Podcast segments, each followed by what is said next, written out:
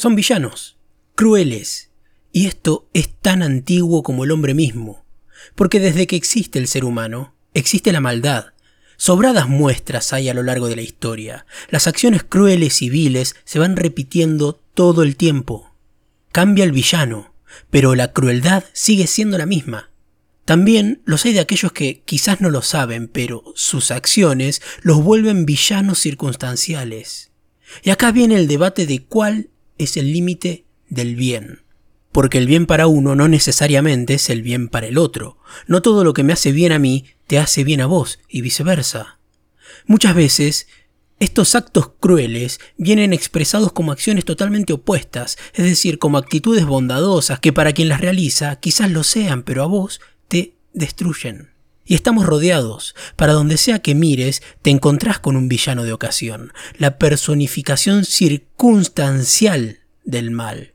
¿Quiénes son estos villanos? Bueno, es villano ocasional aquel que entra delante tuyo al almacén cuando vas a comprar, por ejemplo, un jugo, un solo artículo, y pide fiambre cortado.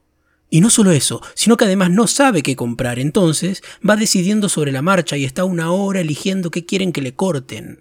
Es villano circunstancial el runner que usa la bicisenda como pista de atletismo. Y vos, además de tener que esquivar los portazos de los autos que estacionan, también tenés que esquivar esta gente que se piensa que es una senda peatonal. Es villano el runner que va corriendo por lugares sumamente transitados, siempre al límite de chocar gente.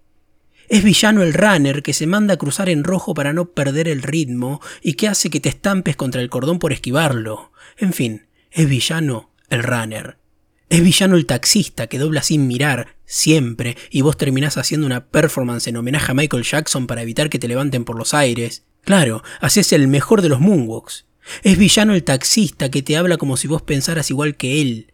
Es villano el taxista que siempre redondea para arriba, que si el viaje sale 255 pesos y no tiene para darte 5 de vuelto, te cobra 260. ¿Por qué no me cobras 250? Si el que no tiene cambio sos vos. Yo te estoy pagando todo lo que me pedís.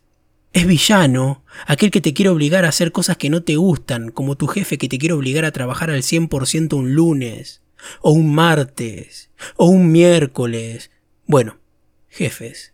Es villano el que te pide que hagas algo cuando no querés, no importa la razón. Es villano el profesor que te quiere hacer saltar de lo alto del trampolín aunque estés aterrado, por más que sea para aprender. Es villano el profesor de educación física que te hacía correr el test de Cooper. Una tortura. Es villano el que te viene a sacar a bailar en una fiesta cuando te ve tranquilo mirando todo desde un costado. ¿Por qué no me dejas en paz? No me interesa bailar, si me interesara estaría en la pista bailando. Déjame vivir. Es villano el vecino que escucha reggaetón a todo volumen un martes a la noche. Es villano el vecino que escucha reggaetón a todo volumen un sábado a la noche. Es villano el vecino que escucha reggaetón. Es villano el que tarda más de cinco minutos adelante tuyo en el cajero automático. ¿Qué hacen? hackean el banco, ¿por qué tardan tanto? Es villano el médico que siempre tarda una hora atendiendo al paciente que está antes que vos y que después a vos te despacha en 37 segundos. Siempre pasa lo mismo. Los villanos circunstanciales siempre están, se mueven con total libertad dentro de nuestra cotidianeidad y no hay nada que podamos hacer para evitarlos. Pero hay un villano que es el peor de todos.